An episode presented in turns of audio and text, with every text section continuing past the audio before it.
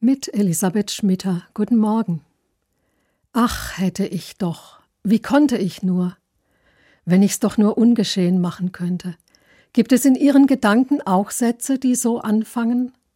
Das Gefühl, etwas Falsches getan zu haben oder etwas Notwendiges nicht getan zu haben, es kann ein Leben prägen und im schlimmsten Fall sogar zerstören. Ich kenne es auch, das Gedankenkarussell der Schuldgefühle und Selbstvorwürfe. In einer Zeitschrift habe ich vor Jahren mal einen kurzen Artikel gefunden, den ich bis heute gut finde. Eine Therapeutin nennt darin fünf Schritte, die helfen, aus der Gedankenspirale von Schuldgefühlen und Selbstvorwürfen auszusteigen.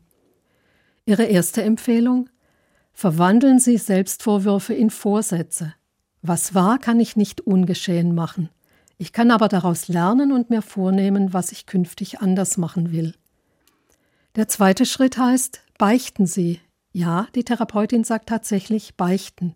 Sie meint damit die Scham überwinden und mit einem Menschen, dem ich vertraue, darüber reden. Drittens, leisten Sie Wiedergutmachung. Am besten natürlich bei dem Menschen, dem ich etwas angetan habe. Wenn ich das nicht schaffe oder wenn die Person nicht erreichbar ist, kann ich das auch stellvertretend an jemand anderem tun. Viertens, Zeigen Sie Verständnis für sich selbst.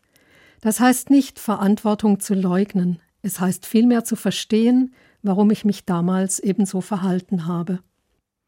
Und als letzten Schritt empfiehlt die Therapeutin, lassen Sie los. Ständig um die eigene Schuld zu kreisen, ist auch eine Form der Eitelkeit. Ich nehme meine Tat ernst, aber ich muss auch bereit sein, sie zu lassen.